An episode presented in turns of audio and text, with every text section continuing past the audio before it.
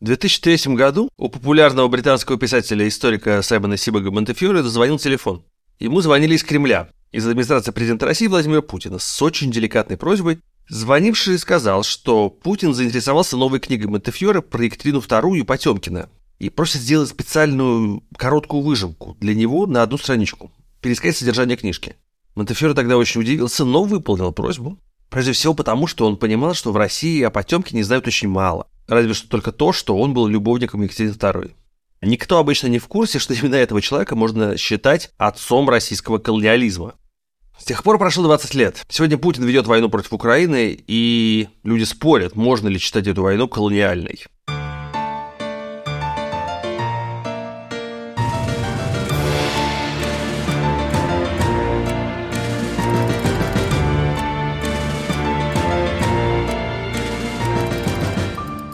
Саймон Сибак Монтефьюре – мой сегодняшний герой. Мы с ним обсуждаем, чем все-таки отличается колониализм екатерининских времен от сегодняшней политики России. Почему вообще опасно преувеличивать свою роль в истории и как можно, если вообще можно, преодолеть эту одержимость собственной миссии. Ну и, наконец, почему же Путину в том далеком 2003 году вдруг понадобился Потемкин?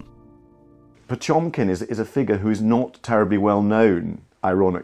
Потемкин – это фигура, которая, по иронии судьбы, не то чтобы сильно известна в России. И это очень странно. Ведь он действительно очень крупный игрок. Он отличался по-настоящему царским характером и имел практически царский статус. Это важно. Он был больше, чем министром, он был партнером. Он был, пожалуй, самым крупным политиком и государственным деятелем за весь период правления династии Романовых.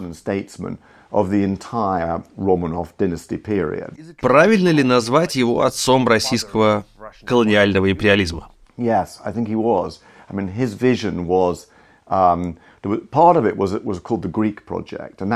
Думаю, что он действительно им был.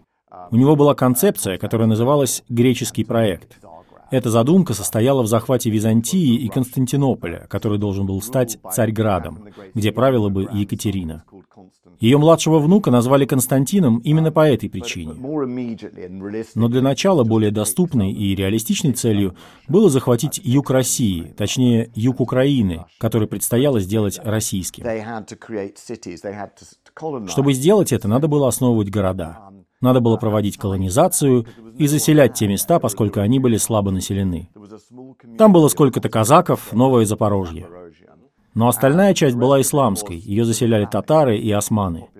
Проект Потемкина подразумевал создание нового Южного флота, первого флота в Черном море в истории России.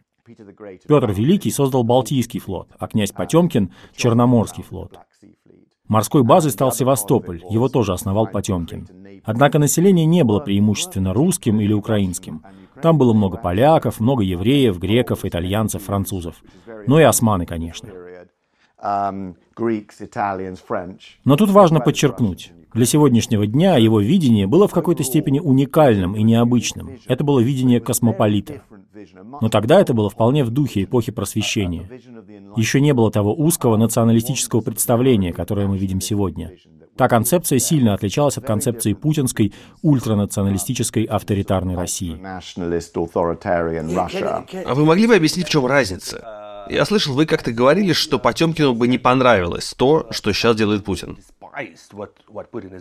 People like Potemkin and Catherine had as much in common with other aristocrats in other, in other countries in Europe. They were Europeans. У Потемкина и Екатерины было очень много общего с другими аристократами из других стран Европы.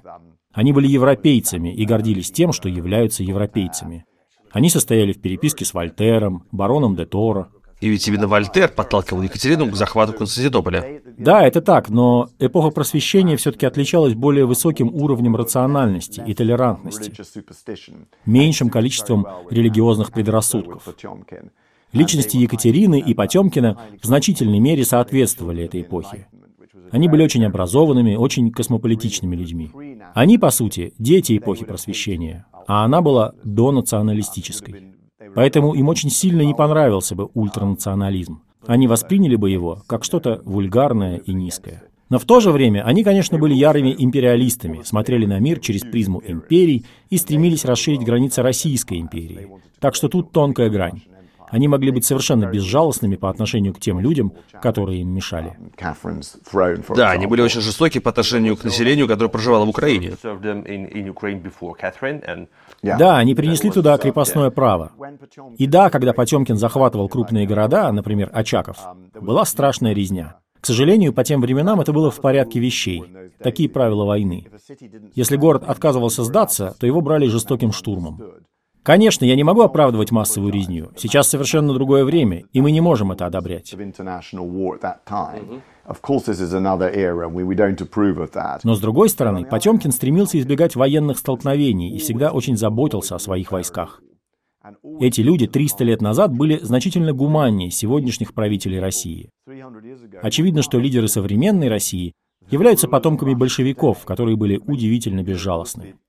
Потемкин постоянно писал в своих письмах о том, как сохранять жизни, заботиться о войсках и вообще отказаться от необходимости ведения сражений. Он очень любил иностранцев, иностранную культуру, особенно английскую и французскую. В том мире культура имела гораздо большее значение, хотя и тот мир был империалистическим. Но те люди резко осудили бы все, что делает сейчас Путин, а прежде всего его жестокость и бесчеловечность. They would have, yes, they would have absolutely hated everything Putin is doing, and his and his and his you know brutality, you know, above all. 9 ноября 22 года российское командование сообщило об отступлении и сдаче Херсона. А чуть раньше, в конце октября, российские военные вывезли из города останки Потемкина, которые хранились там в Екатеринском соборе. Ну или, как пишут газеты в России, эвакуировали. Не все понимают, почему именно Херсон имеет такое символическое значение и настолько важен с точки зрения Российской колониальной империи. Вы могли бы это объяснить? Well, Kherson is so important to the sort of. Херсон очень важен для путинского восприятия Новороссии и российской колонизации, потому что он стал первым российским городом, который основал князь Потемкин в 1778 году на завоеванных землях. Херсон получил свое название в честь греческого города Херсонеса. Идея заключалась в том, что Херсон должен был стать своего рода столицей этих земель, новой великой метрополией. Но этого не произошло, потому что порт оказался недостаточно удобным. На смену Херсону пришли другие города, основанные Потемкиным позже. Николаев, Екатеринослав, сейчас он называется Днепр, некоторые другие, и, наконец, Одесса тоже. И все же сложилось так, что тогда именно Херсон стал главным элементом образа новой Российской империи. Как я уже говорил, многие территории там контролировались османским султанатом. Россия захватила эти территории и стала основывать там крупные и не очень крупные города. И именно за них сегодня идут сражения на Южном фронте войны в Украине. Вот почему все это так важно. So that's why it's very important. Понимаете ли вы, зачем российские войска забрали останки Потемкина из могилы в кафедральном соборе? Well, it's very interesting because, you know, when I wrote that book, you know, Catherine the Great and, and Potemkin, my first history book, Это очень интересный вопрос. Начну немного издалека. Много лет назад я писал книгу о Потемкине и Екатерине и работал в архивах Москвы и Санкт-Петербурга. Эти архивы стояли буквально нетронутыми. Для советской науки фигуры Екатерины и Потемкина были слишком декадансными, развращенными. Например, Сталина куда больше интересовали Иван Грозный или Петр Великий. Так вот, когда я опубликовал свою книгу, мне, англичанину, что, конечно, очень странно, пришлось неофициально и не совсем напрямую консультировать нового президента России в отношении личности Потемкина. Дикая вещь, но это на самом деле произошло. Вам позвонил лично Путин? Нет, он не звонил, но ко мне навстречу приезжали люди из аппарата президента. Они встретились со мной и даже попросили написать отчет на одну страницу для одного известного человека о том, кто такой Потемкин и как он захватил Крым и юг Украины. Тогда меня это очень заинтересовало. Как же так? Как они могут не знать этого? Но все оказалось просто. Академические и преподавательские круги игнорировали Потемкина, как я уже говорил. А вот почему это оказалось важным, тут я возвращаюсь к вашему вопросу. Дело в том, что Потемкин — связующее звено между сегодняшним днем и прошлым. Большинство тех якобы исторических аргументов, которые приводит сегодня президент Путин, чтобы оправдать захват украинских территорий Россией, очень зыбкие. Взять ту же Киевскую Русь. Она крайне слабо изучена. Мы почти ничего о ней не знаем. Практически отсутствует прямая связь между Киевской Русью и Россией 17-18 веков. Поэтому Потемкин по-настоящему стал связующим звеном. Эти территории, юг Украины, были захвачены Россией очень недавно, в 1780-х годах. По времени это совпадает с основанием США. И именно Потемкин был основателем всех этих городов. И вот два или три года назад Путин внезапно стал упоминать Потемкина, и вместе с ним Суворова, Ушакова, которые фактически служили Потемкину. Когда он начал рассуждать о них всех, я сильно удивился. Все это вернуло меня к мыслям о той истории 20-летней давности. Когда он захватил Херсон, там находились останки Потемкина. Я никогда не мог подумать, что они вывезут останки. Это было очень странно, потому что никому до этого не приходило в голову ворошить их. И я не верю, что украинцы могли бы когда-нибудь потревожить их.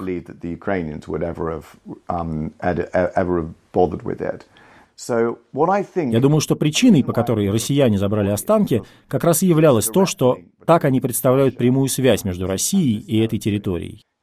Эти разговоры о Киевской Руси и все, что с ними связано, не имеют никакого смысла и никак не соотносятся с тем, что мы имеем сегодня.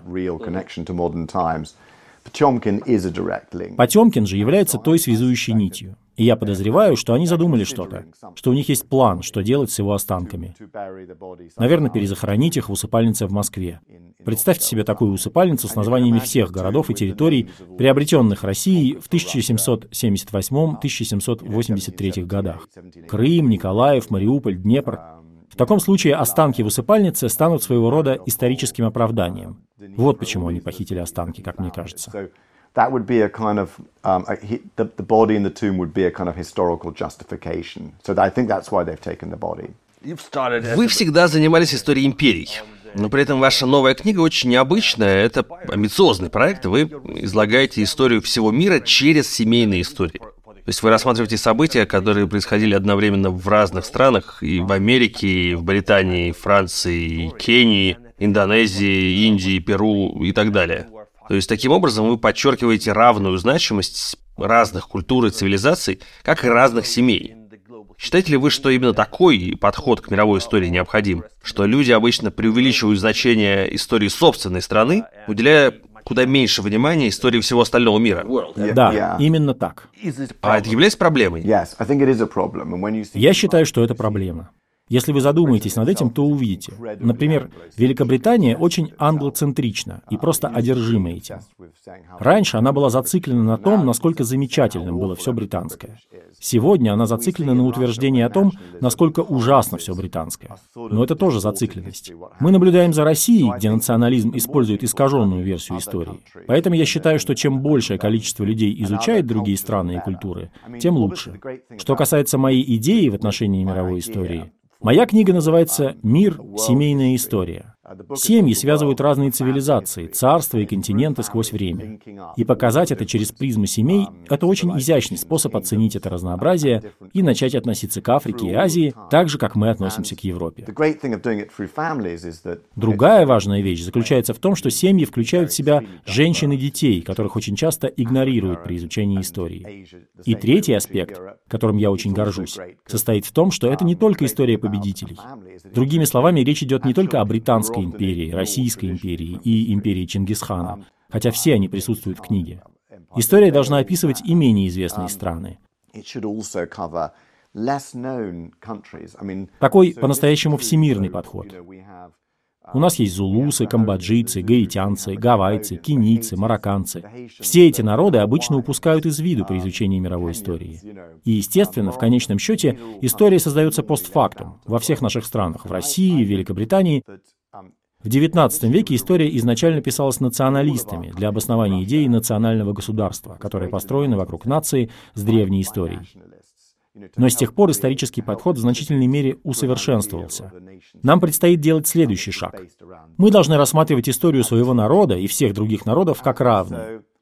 Одна из особенностей этой книги состоит в том, что я отношусь к африканской семье так же, как к европейской семье. Я отношусь к королевской семье из Бенина так же, как к Габсбургам или Романовым.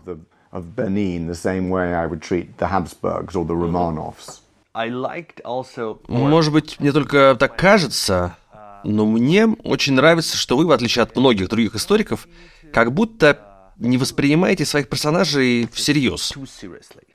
Нет, не воспринимаю. Uh, Ну, Я имею в виду, вы не делаете вид, что они были все сплошь гениальными, всегда были правы в своих решениях. То есть, с одной стороны, вы, конечно, хотите уловить их логику, но очень часто возникает ощущение, что это самые обычные люди. Они совершают ошибки, занимаются сексом. Да, здесь есть преднамеренность. Если бы вы были знакомы с персонажами, вы увидели бы, что у них есть слабости и недостатки. Все они совершали ужасающие ошибки. Многие из них были очень способными, но еще и очень везучими. И, конечно, у каждого были свои грехи. Разврат, дурной характер, все эти истории с фаворитами. Если бы мы знали их, если бы мы были знакомы с ними в реальной жизни, мы бы понимали больше про них. Поэтому я стараюсь изобразить этих людей такими, какими они были в реальности, со всеми их странностями, потому что характер имеет огромное значение с точки зрения истории. Как вы сами писали, всего несколько человек, крохотная группа людей, приняли решение, которое недавно перевернуло весь мир в Украине.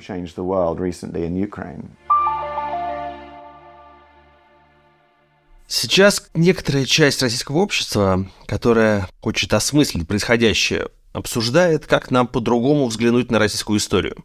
Ведь у нас нет неимперской истории. Другой истории, кроме той, которая бы доказывала нам, точно так же, как доказывала нашим предкам, что империя – это и есть наивысшая ценность. Как это происходило в Великобритании? Насколько долго и сложно происходила деимпериализация британской истории? With British history, um, there was a process for a long time. There was great resistance to changing anything in Britain, and we were taught, for example, Для британской истории это был долгий процесс. Было огромное сопротивление любым изменениям, новым взглядам. Например, нас учили, что Великобритания отменила работорговлю, что стало большим достижением. Но нам никогда не говорили, что до этого Великобритания доминировала в работорговле. В каком-то смысле это принижает достижения по ее отмене. На самом деле, чем больше фактов вскрывается, тем полнее высвечивается реальная картина прошлого, без какой-либо структурной идеологии. Эта картина становится более целостной. Именно это я попытался сделать в своей книге. В моей книге Британская империя представлена без позолоты. Вы видите ее такой, какая она есть. Преступления, достижения, все вместе. В последнее время в исторической науке можно наблюдать медленное, но верное, постепенно наращивающие темпы развития тенденции к деколонизации британской истории. Я думаю, что здесь много хорошего, но это может зайти слишком далеко и просто превратиться в еще одну форму увлечения собой. Это все еще англоцентризм, так что он еще длится. Россия совершенно особый феномен. Россия как империя была создана Петром Великим. И после него концепция самосознания России всегда была связана с империей, на которую возложена священная миссия расширения во внешний мир. И мы видим, что сегодня эта концепция живая и энергичная. Все к ней вернулось. А можно ли преодолеть эту одержимость, которая всегда есть у имперских наций? Одержимость собственной роли в истории, собственной исторической миссии. Очевидно, что британское общество сконцентрировано на своей истории, своей роли. Американское общество сосредоточено на собственной истории. А для россиян э, как будто бы истории других народов не существует. It's very hard to cure it if everyone believes in it and everyone wants to believe in it, as seems to be the case Сложно преодолеть, когда каждый верит и хочет верить, что мир вращается только вокруг его страны и его истории. А именно это, по-видимому, происходит с большей частью населения России сегодня. Большое количество людей, в том числе и вы, покинули Россию. Вероятно, эти люди скептически относятся к идее о некой глобальной международной миссии России. Тревожно, что эта идея продолжает существовать в современной России 21 века. Победить ее невозможно, пока достаточное количество людей в стране и ее академических кругах не захочет этого. Мы пока этого не видим. Иногда для изменения мнения необходимо тотальное унижение. Для Великобритании таким унижением стал Суэцкий кризис 1956 года, который действительно совершенно внезапно заставил британцев осознать, что Британская империя больше не является силой влияния. Это произошло через унижение на международной арене, но, к счастью, без крупного кровопролития. После этого Великобритании пришлось переосмыслить свою роль в мире. Возможно, Украина станет аналогичным опытом для современной России. And, um, maybe Ukraine will be that, will be that experience for Russia today. Вы много времени провели в российских архивах. Вам много известно о ближнем круге Сталина, обо всех этих членах Политбюро, которые его окружали. Когда вы сегодня смотрите новости и видите Путина и его ближний круг, вы узнаете ту атмосферу, эти типажи, эти взаимоотношения? Yeah, I mean, you recognize some, you recognize some types. I mean, what the difference is that Stalin really did have power. Да, иногда они узнаваемы. Отличие состоит в том, что Сталин реально распоряжался жизнью и смертью представителей своего ближнего круга. Насколько мне известно, на данный момент нет фактических доказательств того, что Путин устраняет представителей своей элиты. Были убийства за рубежом, но он еще не начал. Но пока нет настоящих чисток. Нет кровавых чисток, кровавых чисток в высших кругах элиты. Нет фактических арестов среди лиц из ближнего круга. В этом большая разница. Но правда, когда вы видите этот страх, видите собрание Совета Безопасности, которое в качестве формальности проводится непосредственно перед вторжением, я сразу вспомнил о заседаниях Центрального комитета в 1937 и 1952 годах. Проводилось общее собрание Центрального комитета, где все осуждали друг друга, все были в ужасе. Узнаваемым является тот факт, что люди отчаянно пытаются продемонстрировать лояльность, обвиняя себя и других. Атмосфера поиска врагов народа, поиска предателей. Все это произрастает непосредственно из 1937 года, непосредственно из сталинизма. The, the top leaders do all look terrified. Конечно, все высшие руководители выглядят испуганными. Для каждого из них есть реальные параллели. Например, Шойгу напоминает мне Ворошилова. В том смысле, что он не настоящий генерал. Он вроде как добродушный малый, который был и остается ключевой фигурой режима, отчасти из-за своего политического долголетия в правящей элите. Общеизвестно, что он не разбирается в военных делах, но тем не менее является важным звеном в защите лидера. Да, существуют реальные параллели. И кто же сегодняшний Хрущев?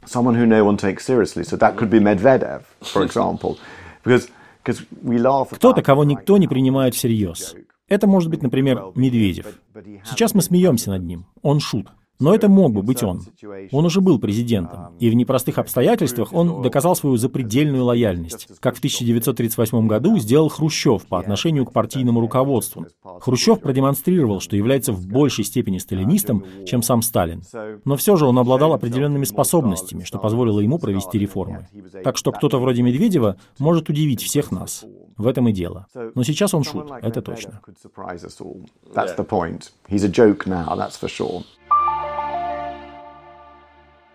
И в России и за ее пределами существует стойкое убеждение, что после ухода Путина все изменится.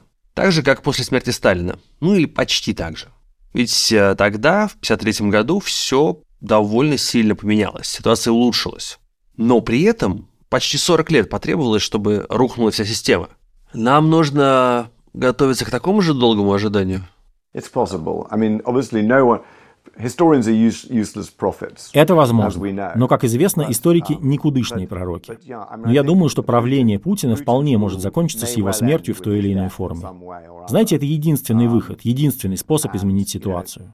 Или еще государственный переворот, который тоже возможен, как нам известно из истории России. Есть множество публикаций на эту тему. Все мои книги полны примеров различных видов государственных переворотов. Некоторые были кровавыми, как убийство Петра III и Павла I, а некоторые бескровными, как переворот против Хрущева в 1964 году. Или переворот против Горбачева, совершенный Ельциным. Есть много возможных вариантов, но никто из нас не знает, как все будет происходить на самом деле. Однако вы абсолютно правы в том, что режим может не развалиться со смертью Путина. Он вполне может продлить свое существование, как режим Сталина после трансформации. Все изменилось, но ничего не изменилось. Меня очень удивило, что в новой книге вы описываете Ивана Грозного, и главу о нем вы назвали «Гойда и кровожадное животное». То есть вы взяли для названия главы как раз то самое слово, которое не так давно использовал один известный российский актер Иван Охлобыстин во время концерта на Красной площади. Что вы думаете об этой исторической параллели, о том, что клич опричников сейчас используется для того, чтобы вызвать э, новую волну патриотизма? Well, I mean that's also fascinating. So there's so you know Да, да, для меня все это тоже поразительно. Национальное и по существу авторитарное правительство сегодня возвращается ко всем этим параллелям. И опричники — это лишь одна из имеющихся параллелей. Суть заключается в том, что каждому авторитарному правительству необходимы свои собственные опричники. Это делает такие правительства чрезвычайно устойчивыми, если говорить о возможном свержении. Вот почему власть России почти никогда не свергалась в ходе народных восстаний. Мне кажется, Николай II на самом деле стал единственным. Там был самый настоящий переворот. Причем военный переворот, потому что именно военные в конечном итоге потребовали от него ухода. Вообще в этом смысле Николай II является крайне интересным примером. Он вышел победителем из революции 1905 года. В конечном итоге он подавил революцию 1905 года, потому что гвардейские полки сохранили верность ему. Именно так все это было задумано Петром Великим на 200 лет раньше. Но эти полки погибли на фронте в ходе тяжелых сражений во время Брусиловского прорыва. В 1917 году у режима Николая II были уже новые гвардейские полки, потому что старые пали в боях. И даже эти самые лояльные силы очень быстро перешли на сторону толпы и присоединились к революции. Поэтому до тех пор, пока Путин не потеряет всю свою Росгвардию и другие силы специального назначения, до тех пор, пока они не будут полностью перемолоты в Украине, что уже начинает происходить, они будут оставаться защитой режима. Режим не падет в результате народных протестов.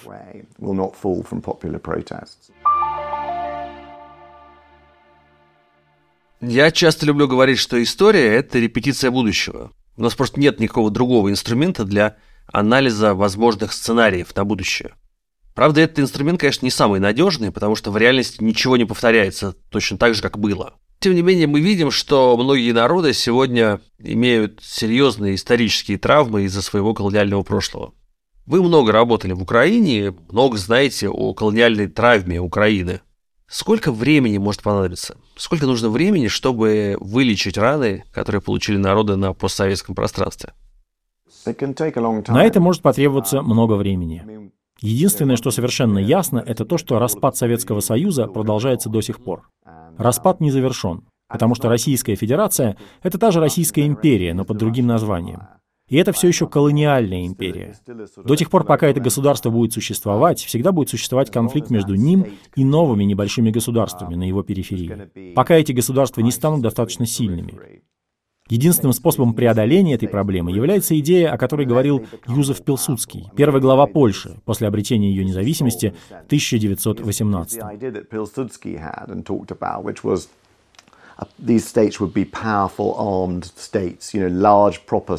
эти государства должны стать мощными, хорошо вооруженными державами.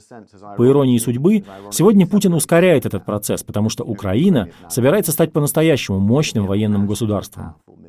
Она собирается стать военной демократией. Это приведет к изменениям, станет первым шагом. Это станет первым шагом на пути к исцелению, к исправлению представления России о себе как об империи и исключительно как об империи. Но на это потребуется много времени.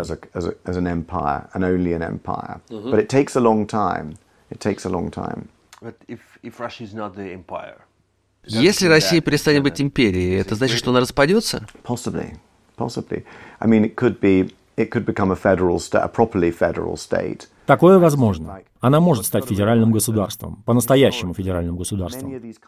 Необходимо понять, что исторически многие из тех стран, о которых мы сегодня думаем, как о неких неизменных, вечных, бессрочных государствах, они довольно молодые. Представляете, Соединенные Штаты были основаны всего два с половиной столетия назад. Российская империя, которую мы знаем ее в Европе, была создана в XVIII веке. И именно поэтому фигура Потемкина сегодня является настолько значимой, как и фигура Петра Великого. Это два самых значительных государственных деятеля того периода. Так что Россия, которую мы знаем сегодня, существует только три века. Опять же, эта империя приобрела Украину и Польшу, все эти территории очень поздно, в конце XVIII века.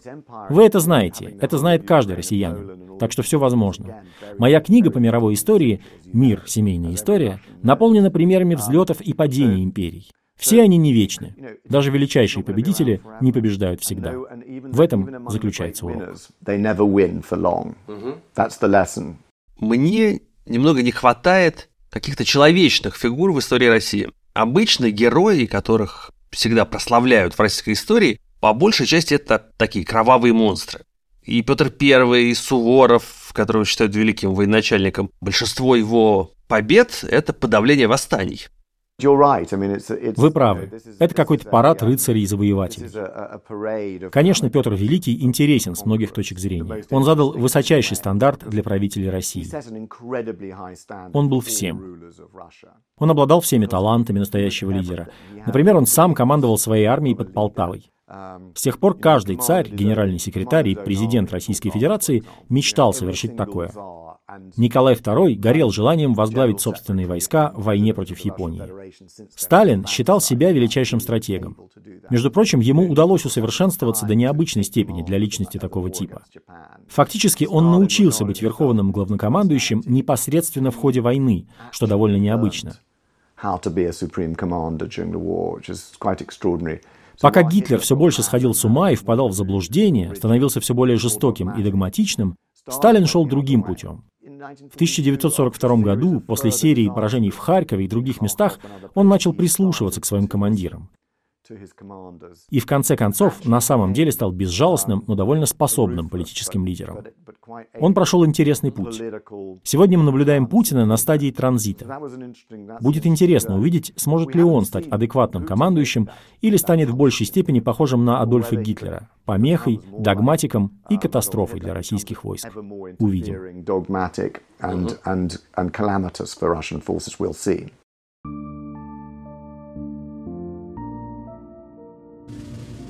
Владимир Путин одержим историей. Иногда кажется, что все, что его интересует, находится в прошлом. Но настоящая, невыдуманная история учит нас, что империи очень хрупки, а результаты любых завоеваний недолговечны. Еще она учит, что победы одерживают те, кто остается частью современного мира, а не бросают ему вызов. И Потемкин, и Екатерина при всех их недостатках не жили прошлым. Они разговаривали со своими современниками и думали о будущем. Именно поэтому от них осталось что-то, что историки могут обсуждать и через 250 лет. С вами был Михаил Зыгорь из студии «Либо-либо». Этот выпуск мы сделали вместе с композитором Ильдаром Ватаховым, редактором Жанной Алфимовой, продюсерами Ликой Кремер и Кириллом Сычевым и звукорежиссером Алексеем Воробьевым. Пока!